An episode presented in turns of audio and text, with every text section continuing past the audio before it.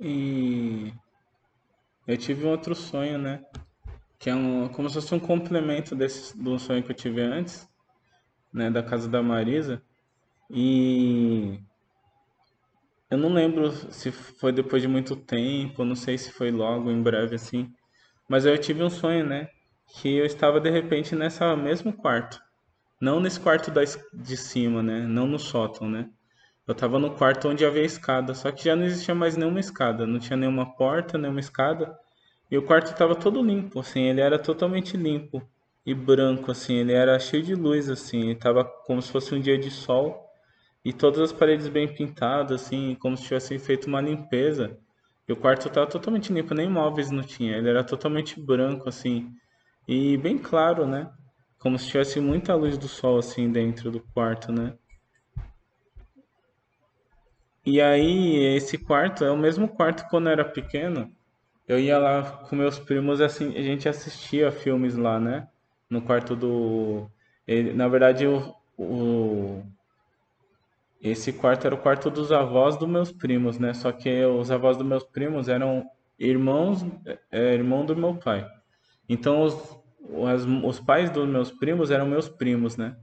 Porque eles eram filhos do irmão do meu pai. Eles eram primos de segundo grau, com quem eu assistia os filmes. Só que era na casa dos avós deles, né? Então eles gostavam de assistir filme lá, né? No quarto dos avós deles, né? Que eram meus tios.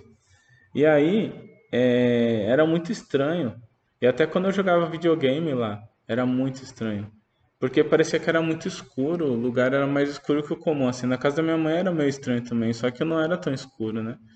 E lá eu sentia como se o ar fosse, é, como se a escuridão fosse um pouco mais escura. Eu não sei explicar isso na verdade, mas era muito estranho, era como se tudo fosse mais escuro, assim. Como se a escuridão fosse quase que perceptível, encostável, assim, como se desse para encostar quase, né, no escuro. E eu sempre ficava com medo, né? A gente assistia filme lá, ficava com mais medo. Eu jogava videogame lá, ficava com mais medo, né? É, porque era pesado, né? E no quarto onde onde a gente jogava, no quarto dos avós dele, a avó dele era muito católico, né? Muito católica, descendente de espanhóis, né? E ela tinha esses quadros de Jesus, né? Tinha um quadro daquele Jesus com aquele coração com espinho, assim. E tinha um quadro que era só o coração. E era aqueles quadros gigantescos. Na verdade, o quarto parecia um quarto de hospital. Era muito esquisito, né? E eu não gostava de ir lá. E era esse quarto que eu tava vendo Tava sonhando com ele totalmente limpo, né? Tudo bem pintado, como se tivesse uma luz de sol muito grande entrando dentro dele. Mas aí quando e quando eu vi esse quarto todo iluminado, assim, limpo, me deu uma sensação de como se tivesse feito um de trabalho concluído, não sei porquê, mas me deu uma sensação de como se alguma coisa tivesse sido feita e terminado ali, como se alguma coisa tivesse como se Deus tivesse terminado de fazer alguma coisa ali na casa da da minha da ali da Inês, né, do Clemente. E então eu sumi dali e apareci num outro lugar, né? E eu apareci num corredor na frente da casa da Meire. É, a, a minha prima Marisa e a irmã dela Márcia, elas já foram espíritas tudo, né? E já mexeram com espiritismo, né? Então, de repente, por isso que eu tive aquele sonho anterior que eu contei no podcast anterior, que estava cheio de coisa de culto, né? Por causa do, do estilo de coisa de religião que elas estavam envolvidas, né?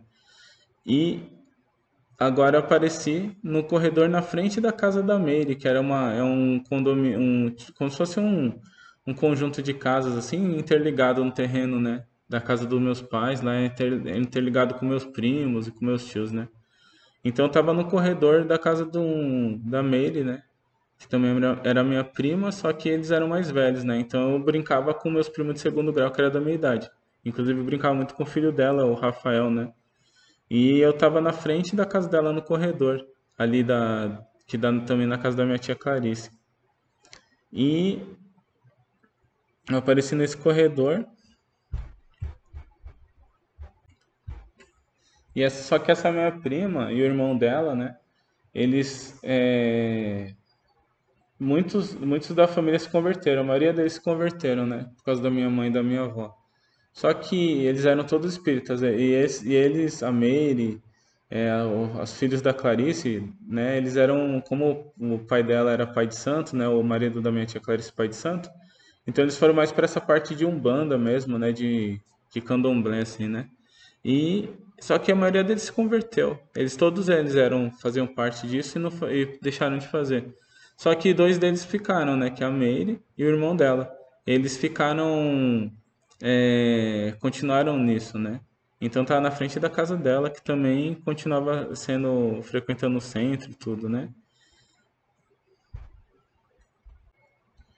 Inclusive o irmão dela mais velho, ele fez a cabeça, tudo, né? Ele continua, acho que mesmo, meio que nos passos do pai dele. O pai dele, antes de falecer, se converteu. Ele terminou se convertendo, aí tinha diabetes, é, e terminou morrendo, né? Teve um infarto.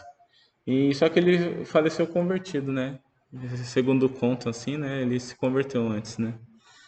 Então, de repente, entrei no quarto, no- na casa dessa minha prima, da Mary, né? E fui até o quarto dela. Não sei por quê, tipo, só me levou até o quarto. Na hora que eu cheguei no quarto, tinha um gato dentro do quarto.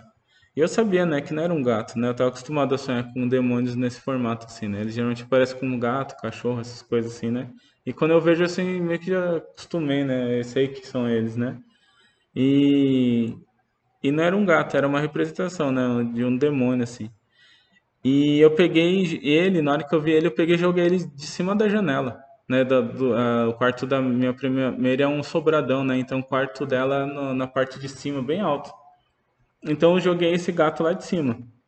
E quando ele caiu, quando esse gato caiu lá de cima no chão, ele deu um, um grito muito alto, assim, um grito de gato, assim, mas muito alto, assim. Nunca vi um grito de gato tão alto e tão medonho, assim, foi muito feio, muito feio. E aí até tremi, assim, de medo, assim, por causa do grito, né? E aí eu olhei pela janela e ele não tava mais no chão, ele tinha corrido muito rápido, assim. E aí na hora que eu vi, ele já tava chegando perto da porta, dentro do, do quarto que eu tava, né? E aí de tão rápido que ele tinha sido, né? Que ele levantou e correu. E não deu tempo de eu fechar a porta. Eu ia fechar a porta para ele ficar do lado de fora, né? Para ele não conseguir entrar no quarto de volta. Só que aí na hora que eu vi que não ia dar tempo de fechar a porta, eu peguei uma pá que estava perto assim de mim, assim, tinha uma pá, né, de construção. E aí eu peguei a pá e no chão pra bater nele. Aí na hora que eu ia bater nele assim, é, ele ia entrar no quarto, eu não cheguei a ver ele entrando no quarto, mas na hora que eu ia bat- eu esperei ele entrar no quarto pra bater, aí eu acordei do sonho. E na verdade que eu entendo com todos esses montes de sonhos, essas coisas assim, é por causa desse ambiente espiritual muito pesado assim da família, né? Porque as pessoas eram envolvidas com banda, muitos se converteram, né? Só que ficou um negócio denso assim espiritualmente. Então, como eu sempre fui da igreja assim, me converti cedo, Deus terminou me levantando assim, me chamando para esse tipo de coisa, eu ficava orando, né?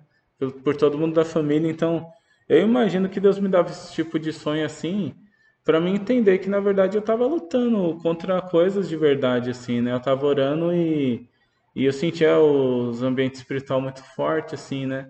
Então Deus acho que estava mostrando que as coisas estavam acontecendo, né? Tá- Eram embates assim, né? E Deus me deixava perceber algumas coisas, né? E, e você percebe que de repente estava na casa da minha tia, o quarto era todo cheio de idolatria, e de repente o quarto estava todo todo limpo, né? Como se não tivesse mais nada assim, né? Então você vê que mesmo através da oração, nunca falei nada, nunca evangelizei meu- meus primos, minhas primas, né? E Deus vai fazendo as coisas, Deus vai limpando, né? Mesmo através da oração apenas.